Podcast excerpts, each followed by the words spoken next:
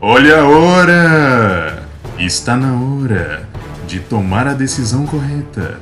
Está na hora de fazer a melhor abordagem sindrômica. Está começando Mindset do Emergencista. E com vocês, Nicole Pinheiro, Patrícia Lopes e Gilbert Mitson. E aí, pessoal que escuta o nosso canal, beleza? Meu nome é Patrícia Lopes, eu sou residente de emergência de Fortaleza, Ceará, e estou aqui com dois grandes nomes da especialidade no país, Nicole e Gilbert. Por favor, se apresentem. E aí, galera, aqui quem está falando é Nicole Pinheiro. Eu sou médico emergencista formada aqui pela residência de Fortaleza. Hoje trabalho no Hospital Autoclínica, que é um hospital privado aqui da cidade. Também trabalho no Hospital Geral de Fortaleza e no Hospital do Coração de Messejana. Fala galera, aqui é o Jobert, também sou médico emergencista, formado pela Escola de Saúde Pública, também eu atuo nos hospitais públicos e privados de Fortaleza, e é um prazer enorme estar com vocês aqui no Mindset do Emergencista. E a gente vai estar aqui reunido com vocês periodicamente para falar sobre emergência, discutir casos clínicos que todo mundo já presenciou em algum momento da vida e principalmente, como o nome do nosso canal diz, falar sobre o mindset do emergencista e falar sobre a tomada de decisão, que é tão importante para o paciente no departamento de emergência. É, esse é um podcast da Residência de Emergência de Fortaleza e o nosso link vai fazer parte de um dos maiores portais de emergência do país, comandado pelo nosso chefe supremo, Dr. Frederico Arnaud. Confiram lá, portal Emergência Já.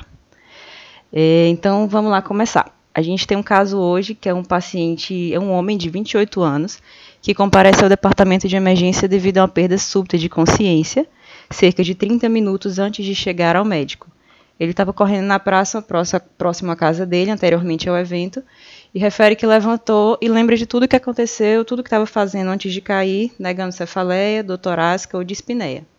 Ele não possui comorbidades conhecidas, tem o exame físico normal, estado geral bom, eupnei, consciente, orientado, Está é, assintomático no momento da consulta, saturando 99 em ambiente, com PAM de 84, e foi realizado prontamente um eletro de 12 derivações, que foi evidenciado uma alta voltagem e ondas Q profundas em parede lateral, e tinha um hemograma normal. Então, o que, que esse paciente apresentou?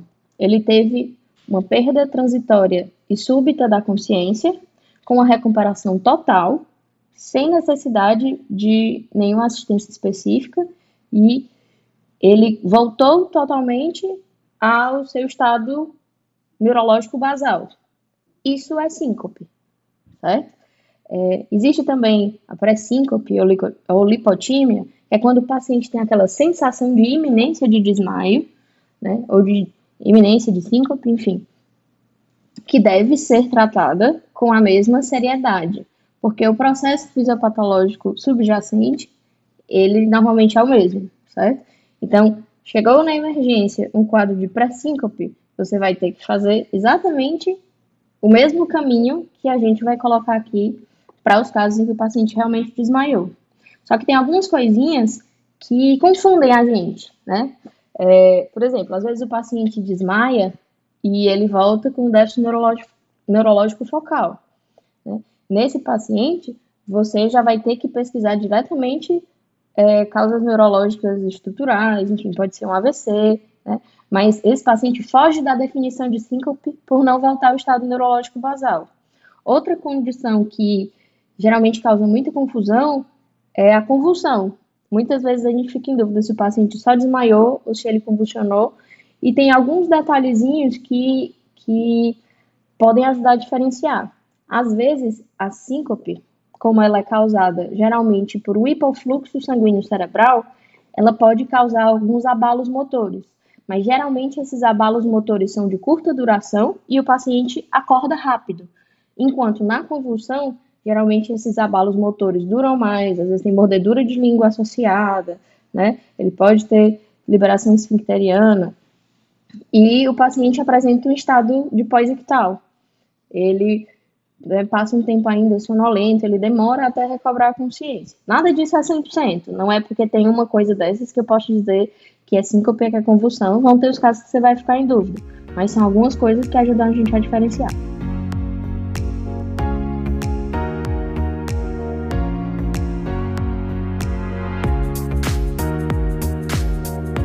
Pessoal, em relação à causa da síncope, nós temos que saber que em até 50% das situações, 50% dos casos, nós não vamos saber a causa exata da síncope do nosso paciente, mas nós temos a obrigação de excluir determinados diagnósticos críticos ou confirmar, se for o caso.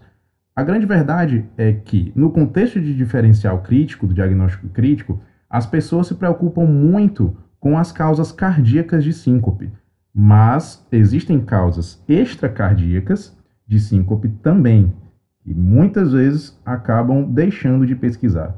Em relação a causas ameaçadoras à vida de síncope, nós temos inclusive um mnemônico de minha autoria, recusa imitações, chamado desmaio. Lembrem-se que síncope é desmaio. O D vai estar referindo a distúrbios hidroeletrolíticos, especialmente distúrbios do magnésio e do potássio. O E está relacionado à embolia pulmonar. Então, temos que lembrar do paciente que tem síncope e tem vários fatores de risco, tem um risco aumentado para embolia pulmonar, como causa ameaçadora à vida de síncope, que se você acabar liberando esse paciente, esse paciente pode voltar muito pior na sua emergência depois. O S está relacionado a. Ou parado, exatamente. O S está relacionado a sangue, ou seja, hemorragia profusa, também uma potencial causa de síncope ou subaracnoide, lembrar da HSA, que pode se manifestar com, dentre outros sintomas, como cefaleia thunderclap, pode também se manifestar com síncope, tranquilamente. O M está relacionado à miocardiopatia hipertrófica, especialmente no paciente sem comorbidades, certo? No paciente jovem, geralmente abaixo dos 40 anos.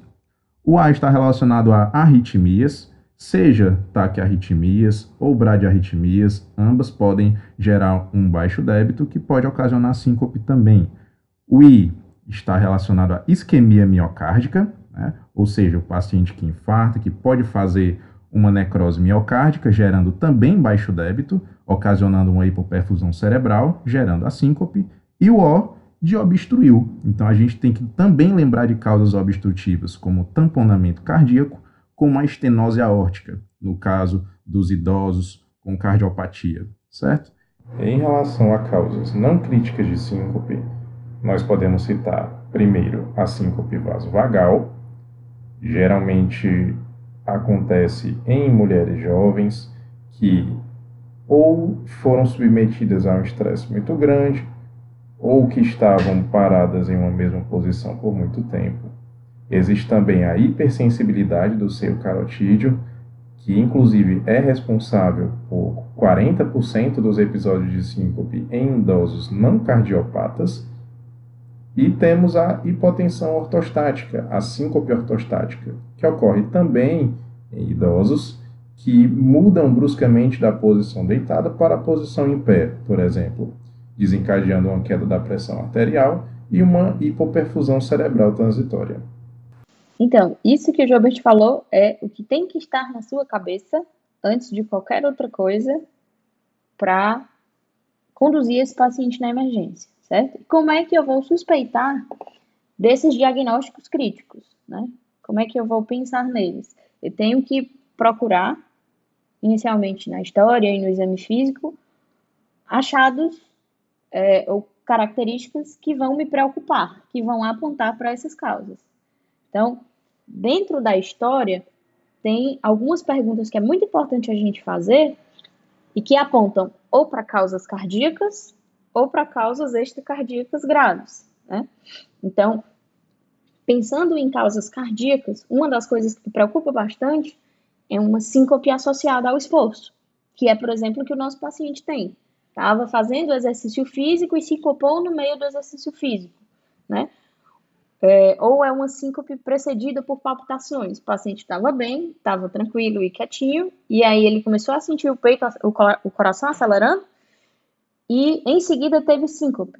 Essas coisas são altamente sugestivas de uma síncope de etiologia cardíaca, né? Síncope com esforço, ela é muito relacionada ou à arritmia, ou a alguma patologia que cause obstrução da via de saída do, ventrículo esquerdo, como estenose aórtica, miocardiopatia hipertrófica, porque justamente é a hora que o paciente está aumentando o, tá tentando aumentar o débito cardíaco dele e por conta dessas alterações ele não consegue, né? E aí falta sangue para a cabeça e ele se encopa, né?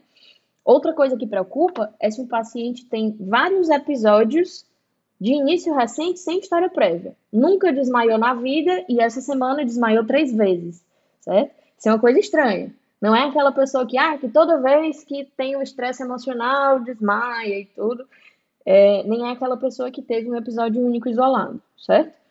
É, sintomas associados é, também devem ser considerados, né? Uma pessoa que tem síncope associada a uma cefaleia, né? Tava aqui, começou uma dor de cabeça intensa e desmaiou por causa da dor de cabeça, né? A gente tem que pensar em HSA, por exemplo, para esse paciente, né? Então, a depender dos sintomas associados, ou síncope com dispneia. Geralmente, o paciente com embolia pulmonar, ele não tem só síncope. Ele tem síncope com dor torácica, ele tem síncope com dispneia. Então, outros sintomas associados que preocupem, a gente também precisa pensar, né? É importante a gente perguntar das medicações em uso, porque apesar de, em geral, síncope associada à medicação ser uma síncope com baixa mortalidade, mas às vezes tem distúrbios hidroeletrolíticos que precisam ser corrigidos, tem alterações de eletro, por exemplo, prolongamento de QT, né? É, outras arritmias que nem sempre vão ser benignas. Então, apesar de, de maneira geral, ter uma baixa mortalidade, é uma coisa que você precisa se preocupar e perguntar ativamente certo? E além disso, história familiar. Paciente que desmaiou desse jeito e que tem história de, ah, meu irmão morreu com 30 anos de repente e ninguém sabe por quê, né? Morte súbita inexplicada. Ou história já de arritmia na família, ou de doença cardiovascular precoce. Todas essas são coisas que vão fazer a gente se preocupar, certo? Então, isso tem que estar nas suas primeiras perguntas, certo? É, por outro lado, existem algumas características da história que vão deixar a gente mais tranquilo, que geralmente são histórias típicas daquelas causas comuns e benignas que a gente falou. Por exemplo, a síncope vasovagal, né, também chamada de neurocardiogênica, normalmente tem aquela história do paciente que teve algum fator desencadeante potencial, teve um estresse emocional importante, estava em pé por muito tempo, num canto muito quente, né? E aí aquela pessoa começa a ter aquela sensação de calor, ruborização facial, começa a ficar enjoada, suar frio, fica pálida e depois se encopa. Esses pródromos graduais, eles são bem característicos de vaso vagal e eles deixam a gente mais tranquilo, mas eles por si só não dizem para você, ah, não, foi só um desmaiozinho besta, manda esse paciente para cá, certo? É, e outra coisa é se é um episódio isolado, a pessoa nunca teve desmaio, desmaiou uma vez, né? Ou já tem história de episódios múltiplos ao longo dos anos, ao longo de anos, como eu já falei. Então, esses pontos são fundamentais. A gente precisa saber exatamente o que perguntar nesse momento para não comer bola.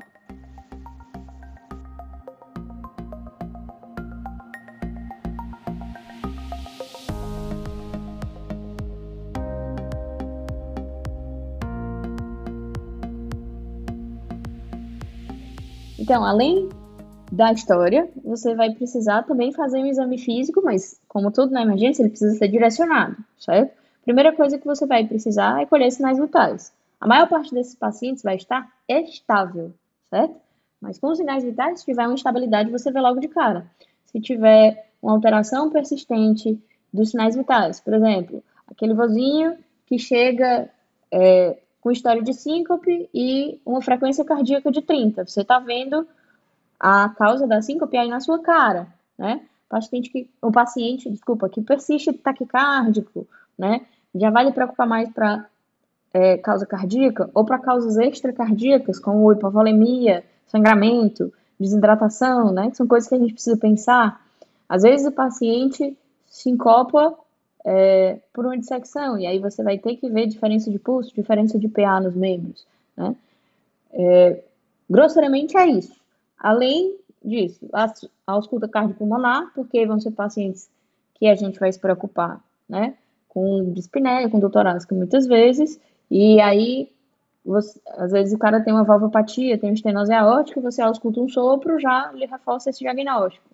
Exame neurológico também é muito importante, porque às vezes o paciente ele tem déficits focais sutis, né? Ou é o paciente com HSA, que fez cefaleia, síncope, agora está com, com rigidez de nuca, algo do tipo, certo? E outra coisa importante da gente lembrar é que, às vezes, a síncope por si só, ela não necessariamente gera alterações de exame físico, o paciente pode ter o exame totalmente normal, mas às vezes existe trauma associado à síncope. Então a pessoa diz, ah, ela bate a cara no meio fio, ela pode é, é, traumatizar outras partes do corpo, e nem sempre isso é evidente a princípio, especialmente paciente idoso, né? Às vezes com esses traumas menores de baixa energia, eles podem ter lesões sérias associadas. Então é importante também você fazer um exame físico pesquisando se não tem algum trauma, algum trauma craniano ou alguma deformidade, alguma coisa assim. Geralmente essas coisas se anunciam, mas é sempre bom procurar com um pouquinho mais de cuidado. A verdade, gente, é que, de acordo com várias literaturas, uma anamnese bem feita, o exame físico direcionado e o ECG consegue diagnosticar até 50% das causas de síncope, certo?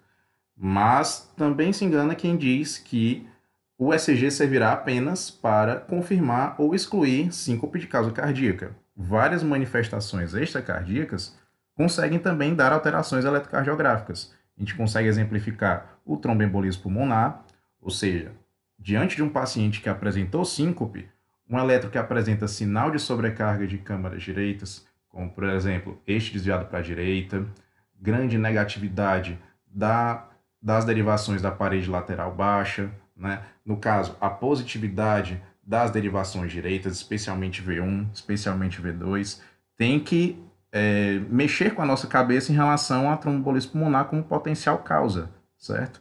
Em relação à hemorragia subaracnoide, por exemplo, se o paciente estiver sobre uma determinada desautonomia, o eletro também pode apresentar alterações. O paciente pode apresentar as chamadas ondas T cerebrais, por exemplo, tá? também podem estar perfeitamente visíveis no ECG. Em relação à síncope de causa cardíaca, eu não sei vocês, mas quando eu olho um eletrocardiograma, eu busco inicialmente apontar causas mais óbvias para a síncope e posteriormente procuro causas menos óbvias. Se no ECG do meu paciente eu encontro um supra de ST, muito provavelmente a síncope está relacionada à isquemia miocárdica. Se meu paciente apresenta um ataque à arritmia, eu sei que muito provavelmente o quadro do meu paciente está relacionado a isso. Se eu vejo no ECG que o paciente apresentou um bloqueio atrioventricular total, BAV do segundo grau, MOBITS 2, muito provavelmente também vai ser o responsável pela síncope. Lembrar que quando o paciente apresenta uma bradicardia sintomática, né, é, nós temos que ampliar aqueles critérios de instabilidade tão descritos no ACLS. Né? Ele fala em relação à perda de consciência, mas pode ser uma perda de consciência súbita, como ocorre na síncope. Em relação a causas obstrutivas, se nós temos sinais, por exemplo, de baixa voltagem, com alternância elétrica, temos que lembrar de tamponamento cardíaco como potencial causa. Esse paciente vai merecer um ecocardiograma, né? seja beira-leito, né? seja o ecocardiografista vindo fazer o ecocardiograma no seu paciente, não tem problema, mas de um eco ele vai realmente precisar. Em relação a outras arritmias, temos que lembrar da TV polimórfica, certo? Lembrar que TV polimórfica existe do tipo torsar e a não torsar, né? E as duas podem fazer padrões muito parecidos. O que realmente vai diferenciar as duas ou é o ECG prévio à arritmia, que vai apresentar um QT longo, sendo mais favorável a torsar, ou se você conseguir flagrar a arritmia acontecendo durante o ECG que você está rodando. Aí você vai conseguir diferenciar. Lembrar também da fibrilação atrial do tipo pré-citada, que está associado principalmente a Wolff-Parkinson-White. Então, QRS de morfologias diferentes com um ritmo irregular, né, também esse QRS pode estar alargado, nós temos que atentar à fibrilação atrial pré-citada, que também pode ser causa, inclusive, de primeira convulsão da vida. Em relação a causas obstrutivas, em relação a causas estruturais, na verdade, melhor dizendo, temos que lembrar de miocardiopatia hipertrófica, ou seja, aquele eletro que apresenta alta voltagem e também pode apresentar ondas Q, diferente das ondas Q isquêmicas, né, que geralmente são mais estreitas e tem menos de um quadradinho, certo, de, de duração, especialmente na parede lateral, porque geralmente o paciente jovem pode apresentar uma alta voltagem que é erroneamente confundida com sobrecarga de ventrículo esquerdo, mas não necessariamente é o que acontece. Muitos adolescentes, muitos adultos jovens podem apresentar alta voltagem no eletro, mas estejam atentos à presença de onda aqui na parede lateral, estejam atentos também a manifestações isquêmicas sem o paciente apresentar comorbidades, certo? Isso tem que estar é, tá na cabeça do emergencista em relação à miocardiopatia hipertrófica. Temos que lembrar também de doença de Chagas, por exemplo, que também tem uma alteração eletrocardiográfica específica, que no caso vai ser o bloqueio do ramo direito com o bloqueio divisional anterosuperior, que é um dos eletros mais típicos.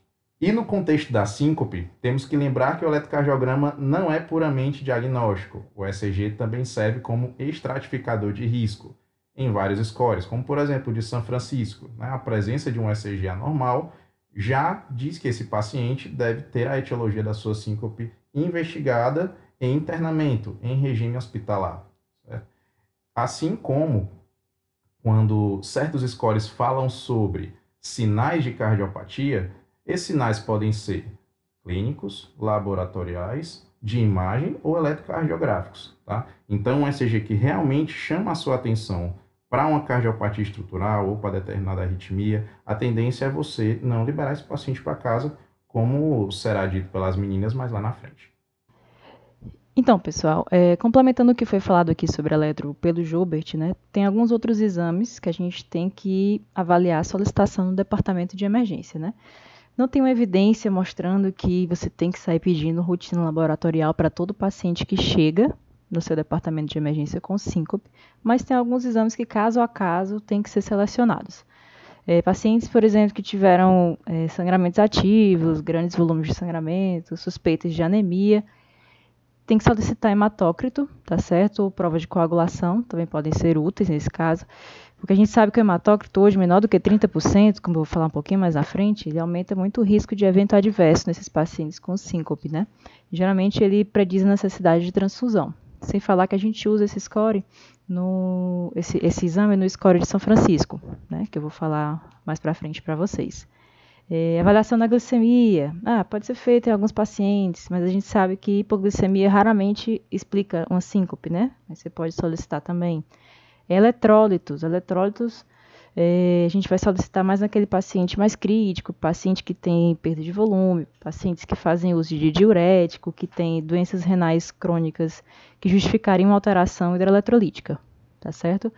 E com relação ao ProBNP e a dosagem da troponina, é, foi feita uma revisão de vários estudos né, que não mostraram utilidade na coleta desses dois exames no departamento de emergência no quadro agudo, para identificar os pacientes que poderiam desenvolver algum evento cardíaco adverso, né?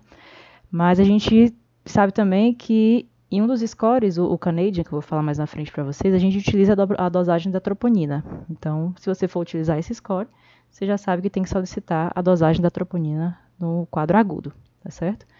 É, exames de imagem. A gente costuma ver muitos pacientes chegando no departamento de emergência com síncope e já ganhando uma tomografia de crânio de cara.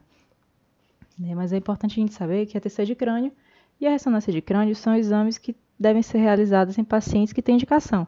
Aquele paciente com suspeita de AVC, paciente com suspeita de AIT, paciente que apresentaram um novo episódio de convulsão e você pode solicitar, tem indicação realmente. Fora do contexto agudo, é aquele paciente que você não consegue diferenciar bem uma síncope de uma convulsão, não está conseguindo fazer essa diferenciação adequada, você pode pedir no segundo momento até um EEG, né, para diferenciar esses dois quadros. E com relação ao eco, a gente sabe que hoje, com o advento do ultrassom beira-leito, a gente tem uma disponibilidade de, de eco, né, de ultrassom muito mais fácil nesses pacientes na emergência mesmo, né? Então, o que a gente pode ver aqui no eco desses pacientes? Avaliação de distúrbio de válvula, contratilidade, alguma cinesia de parede, TEP, mas os estudos mostram que não tem muito benefício para você fazer para todo paciente que chega na sua emergência com síncope, né? Então, o eco beira-leito, ultrassom beira-leito, eu vou fazer se o paciente tiver uma história de um eletro alterado, paciente com história familiar positiva, história de alguma doença cardíaca associada, doença cardíaca prévia, aí sim esse paciente se beneficia realmente de ultrassom beira-leito. Certo? Então, assim, pessoal, resumindo, o exame que tem que ser solicitado para todo mundo, em todos os casos, é o eletro, certo? Os outros, você vai analisar caso a caso, dependendo do quadro clínico, dependendo da história familiar, história prévia, você avalia o que, é que você vai solicitar para esse paciente, certo? É... Tem vários scores de risco para pacientes com síncope, né? Tem vários scores que você pode utilizar. Mas o mais utilizado hoje na emergência, o mais factível, né, o que a gente acha mais fácil de realizar, seria o score de São Francisco. Né? São cinco itens que a gente vai utilizar, tais como eletronormal, IC, dispneia, hematócrito menor do que 30% e uma PA sistólica menor do que 90%. Você vai dar um ponto para cada item e se você já marcar um ponto para esse paciente, ele já tem um risco presente. Né? Ele tem uma sensibilidade de 90% e especificidade de 56%. Então, ele acaba pegando muita gente, né? Mas ele vai avaliar o desfecho desfavorável em até 7 dias para esses pacientes. É, tem outro score que a gente utiliza muito também, que é o Canadian, né? Que ele vai avaliar o risco de eventos adversos em até 30 dias. Que vai utilizar eletro também e troponina. Então, se você for utilizar esse score, lembrar que tem que solicitar a troponina nos seus exames laboratoriais, tá certo? E tem vários outros scores, né? Teoésio, que avalia a mortalidade em cinco, de síncope em 12 meses e, e vários outros, mas esses dois são os mais factíveis para a gente. Então, gente, para finalizar, vamos estruturar o nosso raciocínio dentro do nosso caso. Né? Aqui a gente vai usar um, um fluxograma que foi proposto é, lá no UpToDate, que eu, sinceramente, dos cantos que eu olhei, eu acho o fluxograma mais prático assim, para a gente na emergência. É, pensando no caso do nosso paciente, né? um jovem que estava fazendo exercício físico, de repente desmaiou e acordou e lembra de tudo, só que não sabe por que desmaiou e está agora aí para você atender.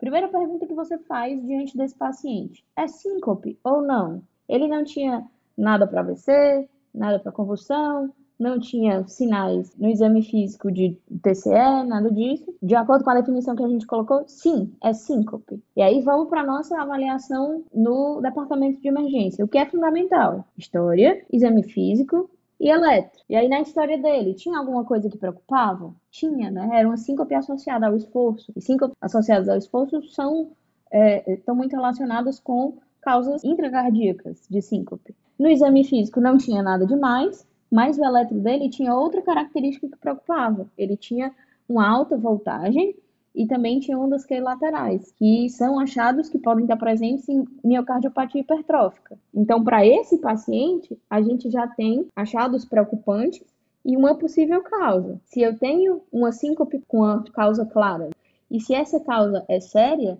esse paciente não vai para casa. Esse paciente precisa ficar no hospital, porque nada me garante que ele não vai virar a esquina, sincopar de novo e dessa vez não acordar. Porque é uma coisa que às vezes a gente esquece. Esses pacientes com causa cardíaca, com arritmia, eles têm sorte de acordar. Significa que eles saíram espontaneamente da arritmia ou reverteram momentaneamente o que fez o hipofluxo cerebral. Você não pode garantir que isso vai acontecer, vai continuar acontecendo. Você tem que contar que em algum momento ele pode não acordar mais. Então, interna. Esse nosso paciente precisa ficar internado. Caso não seja uma causa séria e você tenha certeza disso, por exemplo, é um paciente com síncope é, é, vasovagal clássica, com ECG normal, sem nenhuma outra alteração que lhe preocupe, e você está certo de que isso foi apenas um síncope vasovagal, você vai liberar esse paciente. Esse paciente que tem uma causa que não lhe preocupa, com características que não lhe preocupam, não precisa ficar no hospital. Agora, como a gente disse, em até 50% dos pacientes, você não vai conseguir definir o que aconteceu. E aí é que vem a importância dos scores que a Patrícia falou. Nesses pacientes que eu não consigo definir o que aconteceu, não significa que eu vou manter todo mundo no hospital para investigar. O que é que eu tenho que fazer para decidir para onde eu mando esse paciente? Estratificação de risco. E aí, como é que eu estratifico esse risco? A forma mais fidedigna e objetiva de fazer isso é usando os scores. O Canadian, que foi um dos que a gente sugeriu aqui, ou São Francisco Syncope Rule, certo? Tanto faz. Vai lá no seu celular, no seu smartphone, procura o aplicativo de calculadoras médicas que você mais gosta, geralmente eles estão lá, e nessa hora pesca mesmo, tá bom? Não tem problema. É melhor para você e para o paciente. Não confie na, na, simplesmente na sua memória. Submetendo o paciente a essa estratificação, é um paciente de alto risco? É um paciente com cardiopatia prévia? É um paciente que pontuou alto nesses scores? Pacientes de alto risco, eu não vou mandar para casa. Eu vou internar porque ele precisa ter uma avaliação mais detalhada e fazer monitorização cardíaca, para eu não deixar passar nenhum bucho desses. Se dentro da estratificação de risco o paciente é de baixo risco e está assintomático, eu vou liberar esse paciente. Qual é o detalhe aqui? Eu não vou liberar, tchau e benção, vá com Deus, que o anjo da guarda lhe proteja. Como eu não sei o que aconteceu, ele precisa ter uma outra avaliação ambulatorial para garantir que não tem nada escapando aí. Então, esse paciente com síncope não explicada, baixo risco e assintomático, eu preciso garantir uma consulta, idealmente com um cardiologista para ele, ou se eu não consigo deixar essa consulta marcada já na alta do departamento de emergência, o que é o ideal, eu tenho que pelo menos frisar para ele que isso é muito importante e que a gente não sabe o que foi, só sabe que ele não tem um risco aumentado de complicação, mas que ele precisa continuar essa investigação.